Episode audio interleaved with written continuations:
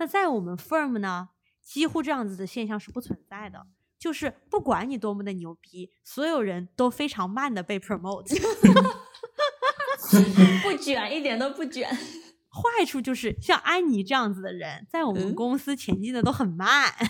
但是好处呢，就是像我这样的人，因为我想躺平，我也不希望我周围厉害的人 fast promotion，你知道吗？我就希望他们跟我一样慢。我觉得这样这个 life balance 很好啊，大家都这样。对啊。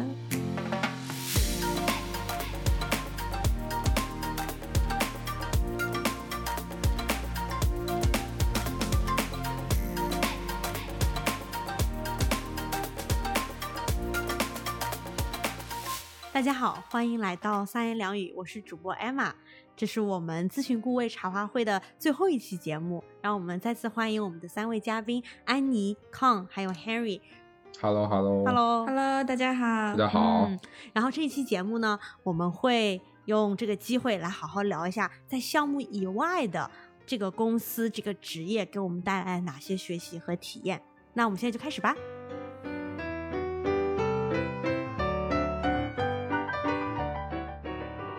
OK，那大家其实也都是入职一年以内的新朋友，新手到新手嘛，对吧？那我第一个问题想要问问大家的就是，你觉得入职公司以后和你自己之前对于咨询公司以及这个特定的公司的这个想象有哪些最符合或者最不符合的地方？也是给大家一个机会，可以要么是夸一夸，或要么就是吐槽，你觉得 骂一骂，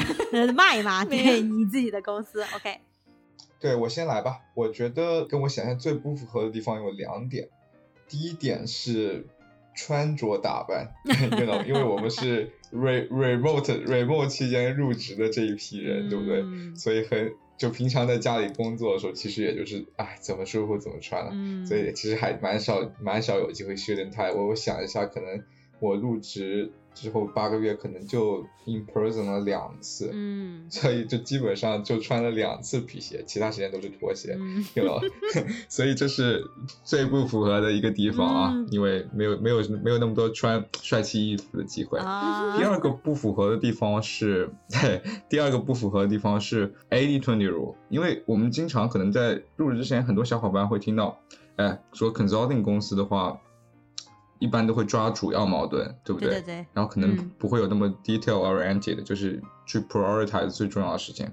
但是我们公司是一个还我觉得蛮特殊的一个地方，就是我们会非常强调呃我们的 work 的 quality。嗯。呃，就是很多小的细节方面的话，我们会呃我们会花很多精力去解决。嗯。呃，可能这是跟我们公司做的项目本身有关，因为我们公司。就跟我之前说的，我做的大部分项目是 operational 的。那 operational 的话，它其实对于数字就是一个比较 sensitive 的一个的一个过程，对所以我们反倒对一些细节。抓的也挺挺严的，跟我们跟我可能之前想象这种 A D twenty，我们只抓主干还不太一样。呃，这可能也是我想夸我公司的做得好的一个地方之一啊，因为我觉得我们的 quality 做的是真的很不错的，是那种可能你回个呃六个月以后啊，或者一年以后啊，呃别人 reach out 你问，哎你之前这个项呃东西做的怎么样的时候，呃他都会。哦，都就会觉得哦，没有问题，做的挺好的，不是 bullshit 的，我觉得还是蛮蛮不错的这一点。嗯，经得起 audit 的那种 work quality。对对对对对对。啊啊，我觉得感谢聪的分享。嗯，我觉得那我来说的话，那我就夸一下我们公司吧。嗯，就是确实是我的真实感受。啊，我觉得和和其他的我知道的咨询公司相比，我们公司，呃。给新入职的呃员工有一个很长时间的 training，啊是时间是六个周，但我知道大部分的呃公司好像都是两个周的时间，对吧？我们公司感觉是愿意投入这种，相当于对于公司来讲，你想它其实这是对他们来说是一个 cost，对吧？在这段时间内，他没你的人没法上项目，但你却要花一些时间精力，甚至是。呃，内部的资源、内部的人去培训这些人，啊，我觉得这一点是很好，这样就是效果，我感觉也是非常好的，啊，感觉这是我们公司是最近这一两年才新新有的一个模式，以前也是两周的 training，但后来经过大家反馈，这种方式啊，确实让大家上手很快，并且这种嗯。standardized training 让大家都有同样的一个做事的方式，啊，很规范化，啊，就是我觉得这也是很好的一个点，啊，另一个点的话，呃，我觉得就是在 life science consulting 的里面，啊，我们的公司感觉就是做的东西是，可能应该是，呃，最追求 excellence 的。啊、就是很简单，这个不是我的个人的感受，是很多 senior 的人，他们有很多是在不同的公司工作过，啊，他当时就跟我们说说，你其实很简单，你可以看，你就把不同家公司的做的 slides，就是 final presentation 放在一起，对吧？你就 side by side，你就可以很容易看出来哪一个更 professional，哪一个更 high standard，对吧？呃，所以我觉得这是我们我想就是夸一下我们公司的地方。对，我觉得，哎，我真的觉得康和 Henry 说的都特别好啊，我很想 echo 这一点。我也发现，像公司一些 training 啊，然后包括 work quality 啊，然后包括 details driven 啊，其实都是以前我们在进入咨询公司之前没有想到的。然后我还想再特别强调的一点是，我发现，嗯，以前大家进入公司咨询公司之前都会听说咨询公司以人为本啊，people first。但那个时候我听的话，可能会觉得啊。哎，大家都是这么一说嘛，肯定是要这样说的，不然呢？你能说我不 care 我的 people 吗？然后，但是，对对对，是吧？然后，但是我进到公司里，我真的去切实体会到 people first 的这个概念，就是我会发现，啊、无论是从啊、给我 staff 的人那个 staffer 来讲，还是说啊、负责 review 我的人，还是说我的 teammates 啊、我的 leadership。大家都是真实的去 care about 你的 growth，而不是说只是说我们把这个工作一起做好做完了就行了。他真的会在意说，哎，你还有什么技能你想提升呀？我是不是在这个项目里为你 create 一些 opportunity？他真的很在意你是不是能在你的 track 上面 grow 的很好，同时也会很在意说，哎，你这个啊、呃、这个 lifestyle 是不是 sustainable 啊？你觉得我们最近还有什么可以提高的地方在 team norm 上面？这些都是让我觉得非常 surprised 的，但同时 in a good way，我非常 appreciate 这一点。嗯但是呢，我有也想提一些就是 downside 啊，我觉得大家都说了很多好的地方，但我也想说一些不能叫不好的地方，而是说，因为咨询公司是以人为中心的，这也就意味着它的 variation 很大，就是有好的。Manager 也就有不好的 manager，所以说能找到和自己工作方式很契合的一个团队，或者说一个 family、一个 tribe 就非常的重要。呃，两个特别简单的例子，一个是不知道大家了不了解 MBTI 这个这个评分、这个评价标准，评价一个人的啊、呃、personality 啊，对做事方法。然后如果说你是一个 strong J，就是你做事很 structured，但是你的 partner 或者你的项目经理是一个 strong P。那么你就会有很大的问题，就是你非常希望有一个 plan 去 follow the plan，但是你的领导呢，却让你一会儿做这个，一会儿做那个，突然临最后几个小时了，说，哎，我们换一个 approach 吧，重新把这个 analysis 做一遍，这样你的 life 就非常的痛苦。对，然后另一个我听到的例子就是说，有的 leadership，我们之前聊到过 direct feedback 嘛，有的 leadership 会 give 非常 harsh 的 feedback，甚至会骂人的那一种，就是。特别的、特别的 strong 的 feedback，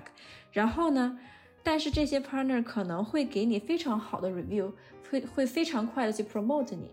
这样这时候你就会发现，有的人就完全不能接受这样的 leadership，他会觉得啊，你怎么能这样对我？你这个是人身攻击了，快。然后，但是有的人呢就可以接受这一点，因为他去用自己的这个尊严来 trade 我的 fast promotion。所以，真的能找到跟你工作方式契合的人太重要了。我觉得我跟在安妮后面讲就特别好，因为就会有一个对比，然后大家就可以看到不同的这个就是 people first 是怎么展现出来的，以及它可能会有哪些不同的好处和坏处。嗯，那我们公司呢，就是。在我入职之前，或者是他在申请的时候，他就会特别强调他自己的 culture 特别特别好。我当时呢，其实是抱着一种非常觉得讽刺的态度的，因为我觉得一个公司就好比是他已经没有可以夸自己的地方了，所以他就夸自己的 culture，就有点像你要夸一个人，实在是夸不出来什么，你就说这个人很善良那种感觉，你知道吧？然后我入了公司以后呢，我就发现公司的 culture 确实非常好，但是它并不是一个非常虚的东西，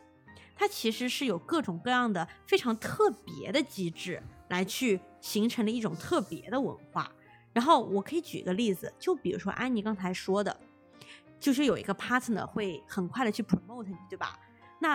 嗯哼，这样子的好处就会在于，当一个人非常优秀的时候，他可以很快的就被 promote，对吧？他可以很快的达到一个非常高的位置。那在我们 firm 呢，几乎这样子的现象是不存在的，就是不管你多么的牛逼，所有人都非常慢的被 promote。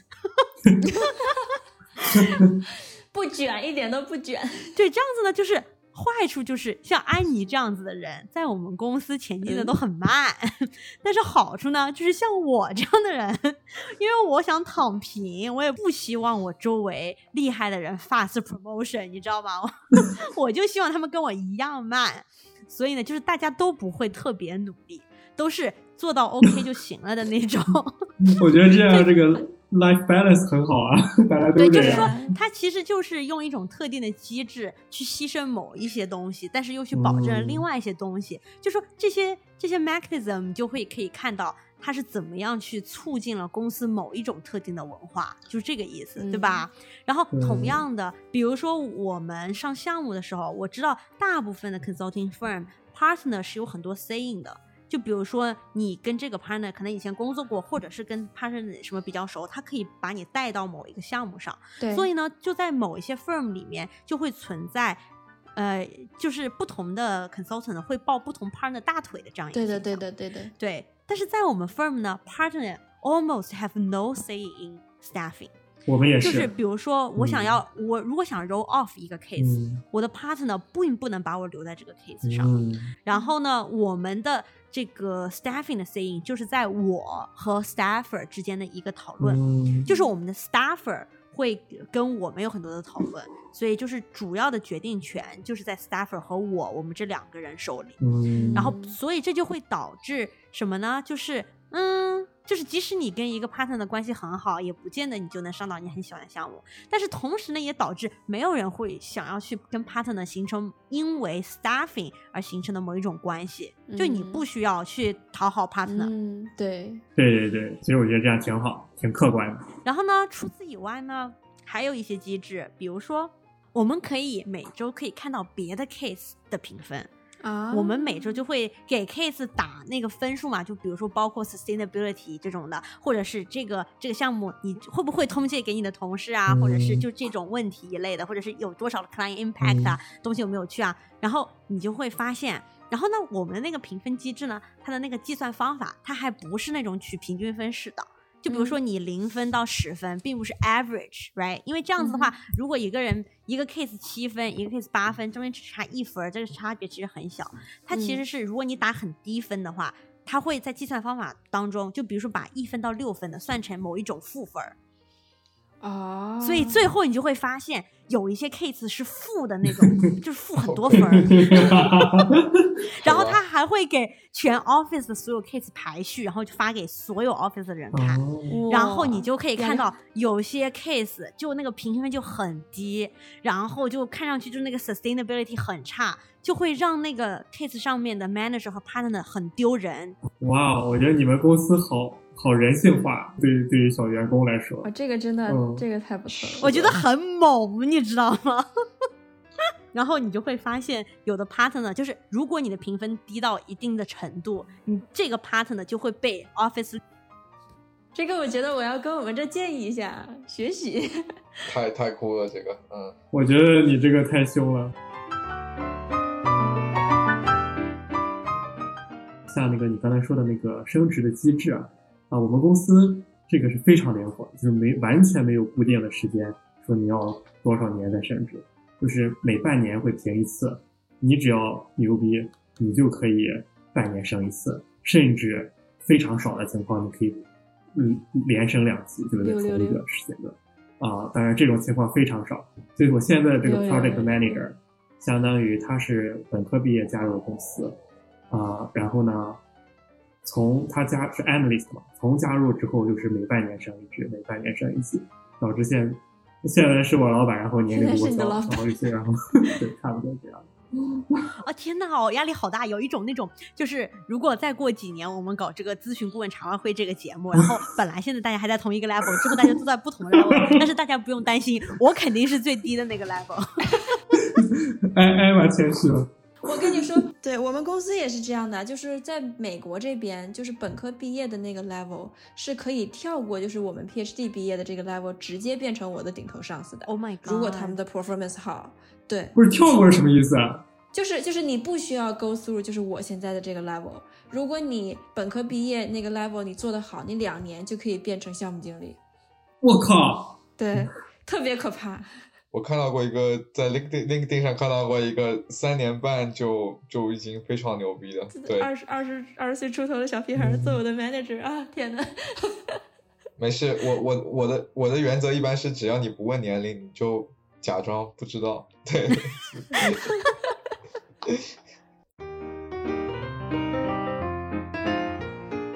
我觉得大家既然聊到这个 work-life balance，聊到这个 sustainability，我们就来好好的深入聊一下，对不对？来聊一点 real 的。OK，我们先 establish our fact base。嗯，你作为这个咨询顾问，就是你自己，你的 work-life balance 怎么样？然后，而且我觉得这个 work-life balance 我们不能只讲 hours，对不对？这个 hours 就是这个时长，嗯我们还要讲讲这个时长的这个强度，这工作强度有多大？我们觉得都可以聊一下。嗯好，我来先说一下吧。我觉得，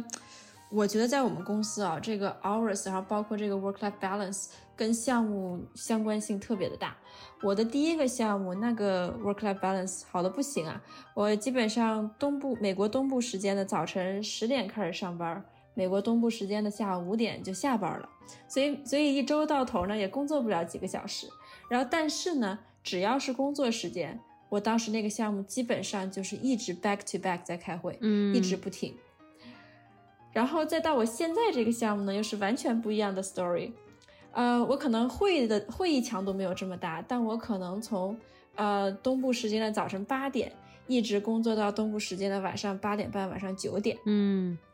就是这是一个底线。然后在特别忙，比如说有一些 client 大会之前，基本上每天十五个小时的工作强度。嗯然后当我们在讨论这个每天十五个小时、十二个小时也好的时候，就他不是说，哎呀，我起来工作一会儿，摸会儿鱼，吃个饭，再回来工作一会儿。No，it's not like that，不像 PhD 一样。嗯，而是说我真的从坐在这里开始干活，中间可能刷个三五分钟吃个饭，然后其他时间一直在干活。嗯，然后其实它的强度是非常大的。我记得我入职以前想到这个 hours，我说一周六七十个小时，哎，听上去跟我读博差不多呀。我每天也在那儿睡好几十个小时，但是真正工作起来的强度是完全不一样的。嗯就是安妮讲的是 exactly，就是我想说的，很多时候，呃，就是小时数它并不是只取决于数量，很多时候也取决于你这个有多么的 intense。呃，对于我们公司来说的话，我们的公司的 work-life balance，第一跟安妮说的一样，取决于项目；第二的话，可能比较有特点是取决于季节，因为我们的客户大部分是药厂。所以我们就是药厂忙的时候我们就忙，药厂闲的时候，呃，就是应该这样说，药厂有钱的时候我们就忙，药厂没钱的时候我们就闲着。举个例子，比如说到年底了，就是年底的话，大家的没有花掉的 budget，他们就必须要把它花掉。所以呢，他一般就会请我们公司过来说，哎呀，我这边还有钱，你要不帮我想几个项目，你帮我做一下。嗯，然后呢，他又所有的项目又需要在十二月份的一般第二个星期之前结束，因为第三个星期开始，所有人就去 OPDO 了，就没有人上班了。对所以相当于你就要在这个短短的两个多月之内，你就要去做很多很多的事情。所以我们一般 Q4 就是呃呃 Season Four 的话就会非常的累，但是就是转头过来就是到最近啊，比如说一月份到三月份这种 Q1 啊，那就非常的闲。为什么？因为 第一，客户们还没有从假期中醒过来，这东西要慢慢醒过来的。他可能开始工作一两个星期也没有醒过来。第二，就是一般这种各个部门他们 budget 都会卡着，就是 批起来很慢，所以我们一般可能一月份的时候都是在这种就是 prepare for proposal，就是帮他们写一个这个 proposal，然后不停的跟客户去 back and forth 问什么时候能过啊，可能要到二月份，呃，到了 Q 二就是 season two 也会稍微更忙一点，因为 season two 的话，大家想在 Labor Day 之前把事情做完，这样的话暑假可以出去玩，所以的话，他们一般 在这个。呃，Season Two 又会忙一点，Season Three 又会慢一点，所以我们会有一个还蛮蛮蛮 unique 的这种呃 seasonal pattern。Interesting。对，呃，说到那个，我在 echo 下 Annie 刚刚说的，就是就是数小时数量和质量上，就是我个人觉得，就是如果你是做那种重复性的机械劳动，比如说你是去 copy paste 的一些东西，比如说你是去收集一些资料的话。啊，其实还行，但是因为咨询工作的时候，很多时候你要无时无刻的不停的思考或者不停的开会，呃，这样的过程中你是要需要高度集中的。比如说你收集到的资料，你必须要去把它整合，把然后用思自己去思考去 prioritize，或者是你必须要去思考怎么去做这件事情，呃，这些这些，我我个人觉得这些是就是需要做的工作还是蛮 intense 的。所以绝对绝对的这个时间是一方面，第二方面是嗯 intensity 方面，我觉得还是挺辛苦的咨询行业。我也很同意康讲的这个这个点，呃，我觉得我的工作强度确实是很大的，因为我我这个项目我不知道是不是别的项目也是这样，但是它的这个 turn around 这个速度非常快，我几乎每一两个小时就要有一有一个新的稿，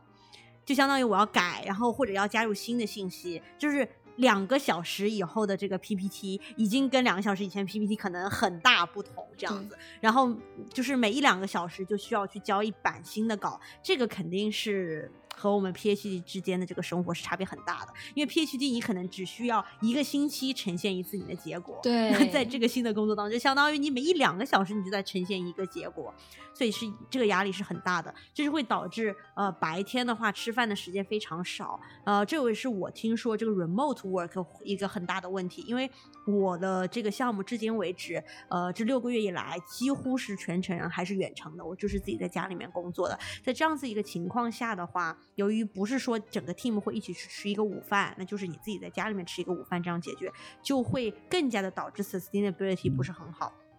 我的午饭几乎没有太多的时间吃，经常中午就是十分钟吃一下这样子，然后也是麻烦家里人做好的，就自己完全没有时间做。嗯，但是万幸的是，我这个项目总体的一周的时长还不是特别久，我 so far average 下来的话，一周就是五十个小时。嗯，然后其中有一次有一周我做了六十个小时，我那一周我已经觉得我这个人都要死了那种感觉，所以我真的这就是我上一周的感觉，基本上就是要死。我觉得这就是我现在我现在的日常就是这样。嗯，Oh my god！所以就是因为安妮和 Henry 他们都是那种就是身体还比较强壮一点的，我去，我我就觉得我六十六十个小时我真的不能撑第二周，就是已经整个人都不行了那种感觉。就是我现在觉得五十个小时，可能五十五个已经都是我的极限了，所以我都不知道我还要怎么再继续在这个 工作上继续下去，只能是更加的强身健体。对，这边就是我 sustainability 的一个情况。我我其实是觉得这种 client facing 的工作的话，真的是很难有一个非常 sustainable 的 life，肯定不是你那种想要寻求。如果听众你是想寻求一个就朝九晚五的工作的话，这肯定是不适合你的。艾玛，起码你还是有时间吃午饭，对吧？因为有人给你做午饭。对，呃，我基本上现在一天呃就是两顿饭，早饭就是吃点水果啊，然后吃点啊火腿。咖啡、牛奶，差不多就这样，就比较简单。然后呢，就是差不多五六点钟的时候，啊，吃一顿饭。但大部分时间就是点个外卖。对对差不多，然后中午中午就是直接就 skip。然后我觉得其实我觉得还好，呃，一天两顿饭，呃，也也也。也没有感觉到饿，然后也不会长胖，因为你太忙了，你感觉不到饿，真的会忘记吃饭。对对，我觉得还挺好，就不有一 不会长胖。对，真的啊，难怪啊，难怪我胖哎，难怪 Henry 瘦哎，真的 Henry 好瘦。哎，不过 Emma，我想说一点，就是我并不觉得说就是呃，remote 和和 in person 哪个 work life 会更好，因为你 in person 的话。你的你的 volume of work 是一样的。嗯，就虽然大家可能一块儿哎花半小时吃个午饭，甚至中间还有人跟你聊会儿天儿，但等你晚上自己回到酒店的时候，你就发现天哪，我今天一天怎么那么多活儿还没干完？嗯。哎呀，那听了大家的这个悲惨的经历，我们来聊一聊稍微暖心、稍微正能量一点的。那就是公司其实也知道每一位咨询顾问都非常辛苦，那他们有没有提供一些保护的机制呢？那安妮，我记得你之前提过，你们有一个叫什么 predictable night off，你能聊聊这个吗？对对的，呃，就是我们基本上每一个项目都会有这么个机制，叫 predictable night off。然后它的意思就是你每周可以选择其中一个晚上，你就说我 totally log off，我不工作。然后这个你是可以在每周开始之前提前 sign up 的，也就是说，如果你想在这个晚上。呃，和 partner 去看个电影，不是那个 partner，和你的 significant other 去看个电影啊，或者是和朋友约个饭，或者是哪怕在家 play video game，看看哪个电视剧，你都是可以自主提前去安排的。所以他就为什么说是 predictable？我觉得这一点还是很好的，因为真的有时候在你一天到晚工作的时候，突然周三你说今天晚上我可以完全不用思考工作。大家都知道我今天晚上不在线，那种感觉真的是 太爽了。哎，那你是几点下班呢？六点。嗯，那我们其实有跟你们一个一模一样的东西，叫做 gal。我当时已经哦，他们对他们就跟我说，Don't forget to book your gal on the calendar。然后就说。什么 girl 啊？就是说哦，叫做 Get a Life，Get Get a Life。啊，你们这个名字很可以，可以，这个名字好。然后呢，然后我们这个 team 其实还挺不错的，因为我不是说一共才五十个小时一周嘛，我们有 both team girl 还有 personal girl。然后 team girl 的话是每周四的七点钟开始，就全 team 下线。然后 personal girl 就是除周四以外的你自己选一个时间，然后是六点钟下线。嗯，所以就因为有这两个。掉的原因，所以我们还维持在五十个小时，否则的话就更加持续不下去。对，我的天呐，我觉得聊下来这么多，我觉得 Emma，你们公司是这个 work-life balance 最好的公司啊！谢谢你啊，突然想跳槽，这 简直了！觉得那个 Emma 还有那个 Annie 的公司对大家的保护还是比较比较系统的。我觉得我们公司的话，可能在这方面就系统性方面做的一般般。我们公司可能更多就是从个人角度，呃，会比较尊重大家的时间，呃，因为我们这，因为我们公司的工作模式可能跟艾玛和安妮的公司会不太一样，所以呢，我们在 呃，我们在这个啊保护 work-life balance 上也会有一些不同的方法，呃，就比如说我们公司其实会 prefer 你周天晚上。稍微工作一下，我去，原原因是因为因为是我们有一些有 unique 的一些呃工作模式。哦，你们有海外团队对不对？对对对，我们有印度印度 team，对对对。所以，但是我们的 trade off 就是我们的周五下午基本上没有活，就是我们周五下午可以从可能一两点就开始就放假了啊。所以这就是一个 trade off。呃，大家的一个原则就是说，基本会保证你周末不要干活，就是。我们会尽最大的努力，保证周末是不会被 touch 的。然后呢，如果你是在周周中的话呢，呃，任何时间只要你提前跟经理和 principal 打好招呼，你要比如说今天有有一个饭，你自己 block 你的 calendar 的话，就 OK 了。没有人会 expect 你在晚上还需要秒回信息。所以我觉得这个是我们虽然可能也是因为我们我们并没有那么 intense 吧，呃，这个。在制度方面，我觉得我们公司可以再加强一点，但是在人道主义方面，我觉得我们的公司的 领导们还是保护的很好的，很棒，对对对，已经很好，对对。嗯，我其实特别想在这里再补充一下，就是刚才我们吐槽了那么多，其实我们都忘了告诉大家一点，就是我们周末是不工作的。对，说一个小小的 fun fact，就是有我我工作这么久，唯一一次周末加班。然后提议加班的那个人整个周末失联，然后接下来的一个月我们都在吐槽那个人，就是 就叫他 A 吧，他自己说要加班，结果他自己失联了，然后我们是其他人干活。他觉得。那我们聊了那么多的 work-life balance，我们要不要再非常简短的讲一下，除了这个项目的内容本身以外，这个咨询的工作？给你的最大的学习和收获有什么？嗯，那我先讲一下吧。我觉得三个方面吧。啊，我简单的说一下。第一个方面就是英语方面，像我们都不是英语都不是我们的母语，但是做这个工作之后，不管是 writing 还是这个 oral communication，我都感觉就是明显的感觉到一天比一天好。啊，第二个点就是第二个方面就是呃 multitasking 和的这个这个能力，还有这个我觉得是有提高，并且这工作的啊效率啊也是比 PhD 期间要提高了很多。啊，那第三个方面，我想说的是，就学到更多怎样和不同的人来相处，啊，就是怎有，因为大家都性格啊都很不一样，有的人就自然的就好相处一点，就比如说 Emma，对吧？那有的人可能就，呃，相对来说有更有自己的性格一点，对，那就是感觉就从中学到的就是你要考虑到，啊，每个人的。emotional 的 sensitivity，对吧？然后，如果你对这个人还不是很了解，那你最好先 assume 这个人啊是比较 sensitive 的，那就比较注意你的说话用词或者是语气啊，这样照顾到大家，大家每个人都开心。那这样的话，啊，你也会开心。Harry 刚刚说的那几点我都特别有共鸣，特别是英语方面的话。对于对我们这种非母语的这个人的话，确实提高很大。呃，我个人的 take away 的话有两点特别有意思的。第一个就是怎么样快速的去适应不同人的工作方式。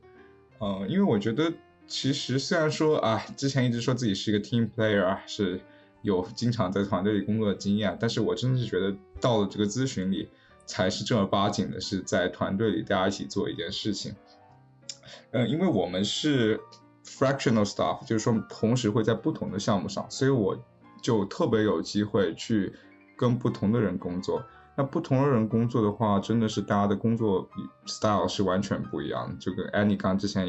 也有提过这样一点。那我的建议是，你在跟不同的 team 工作之前的话，你先去跟他 pre align 一下一些注意的事项，比如说他们 prefer communication。tool 是什么？他们希望的工作时长是什么？有没有这个 protected time？然后的话，他们最早，比如早上最早的到几点，晚上最最晚的那几点？然后如果是，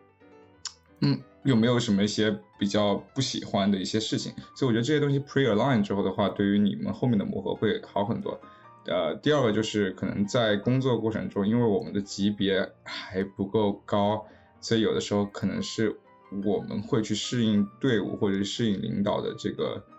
机会会更多一点，啊，我觉得大家也都是这样过来的，所以可能一开始会有点磕磕绊绊，后面就好了。啊，第二个我提高特别多的地方是因为我我我的印度英语水平，因为我的同事里有特别特别多的印度同事，所以我现在我现在的印度英语简直就是 master 级别的，就是可以对对应各种印度口音。呃，而且印度朋友的英语真的比我们好，我是正儿八经说，他们真的比我们好很多，不管是 written 还是呃 oral，就虽然他们有口音，但是他们的表达什么都是非常非常非常好的，所以我在他们身上也学会了很多。是的，是的，是的，对。我我我的印度英语肯定还是一一塌糊涂啊，所以这这一点 跟康是没有办法比的。但是我觉得聊一点工作之外的收获的话，对于我来说，其实更多的是，呃，有一批就有共同志趣或者有共同爱好的一些朋友，甚至说是战友吧。因为你就会发现，在这些 consulting 的公司里面，很多人都会跟你有相似的原因来加入咨询公咨询公司。然后第二的话，很多人可能对这个行业跟你有同样的 vision，甚至有同样的 ambition。在这种情况下，你真的就会发现有一批跟你在这个行业里面很能聊聊得来的朋友，我觉得这一点是非常难得的。嗯，我特别 echo 这一点。我觉得在工作呃内容，就是这个项目内容以外，我这个工作给我带来最大的收获就是我的同事。这些同事可能可以跟我工作过，或者可能只是我这同一届的这些小伙伴，但是我会发现他们不仅仅是在工作能力上面特别优秀，他们还是在自己生活当中都是非常有趣的人。OK，perfect。那聊了这么多的话，那我们要不要用一句话来总结一下这个工作呢？我觉得，我觉得咨询真的是一个又 challenging 又 rewarding 的工作。一句话打住。嗯，同意。OK，我我个人觉得咨询是一个带来 value 的服务型行业，嗯，所以怎么去平衡是一个很需要学习的地方。嗯嗯，我觉得呢，咨询是一个很 intense 的工作啊，你需要有很好很强的兴趣和激情啊，才能去做好这个工作，然后去享受这个工作。特别棒。我觉得咨询是一个非常极端的工作，因为大部分工作它的好和不好都是嗯都还行，但是咨询就是好和不好都非常明显。嗯，同意。对的，对的，对的。那我们在节目的最后呢，想给我们的听众提供一些 tips，这也是会是我们这一期的 pick。所以呢，我们就进入我们的 pick 环节吧。OK，那能不能给快要入职的小伙伴一点建议呢？安妮，你先来吧。好呀，我觉得我最大的建议就是大家真的好好休息，养精蓄锐，锻炼身体。然后同时呢，如果你真的想为未来的工作想一想的话，不妨去想一想 what you want to get out of consulting，而不是说我需要去为了咨询准备什么，因为你想从咨询中获得什么，学习到什么，反而是你在未来工作当中最大的动力。嗯，哎，你说的很好啊、呃我讲一下我的一个小的建议是不要害怕犯错误，就是你不会是唯一一个犯错误的人。每一个加入的新手，特别是特别是像我们是从学术界转过来的话，都会犯错误，所以他犯错误并不是世界末日。所以大家如果真的犯了错误的话，更重要的是去想以后我们怎么样去避免，而不要 panic，不要不要慌张，没有没有关系，不是什么 not a big deal。那其实我知道，我们有很多的听众朋友，他们还没有拿到一份就是满意的咨询工作的这个 offer，而可能只是听到我们这个节目，想更多的了解一下这个咨询行业，可能是有兴趣来加入这个行业的一些听众。那针对这样子的人群，我们有没有什么样的建议呢？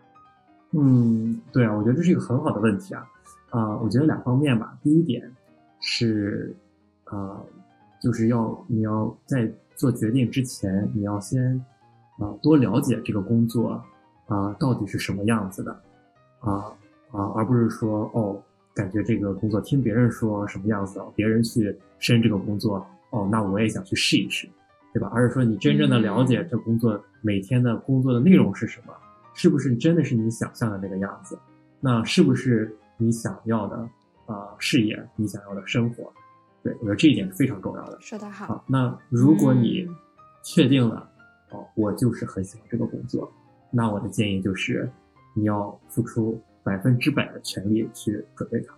它，啊，因为嗯啊、这个竞争是非常难的，啊、非常大的。不管是你申请到有没有拿到 interview 的 opportunity，或者说你给你了面试，尤其是给了你面试了，哦，那你能不能呃，就是拿到 offer，对吧？就很大的一部分人是没有拿到面试的机会，对吧？那就取决于你怎么写你的简历啊，或者是你怎么在在之前，如果你有很长时间，怎么去积攒你的经历，对吧？去 polish 你的简历。那么第二点就是，还有很大一部分人，他拿到了这个 interview 的 opportunity，但是却没有拿到 offer。那这是为什么？这就是需要要求我们说，啊、在投简历之前就要好好的去准备这个 case interview，嗯，这样能确保在你嗯只要有面试的机会，你就可以拿到。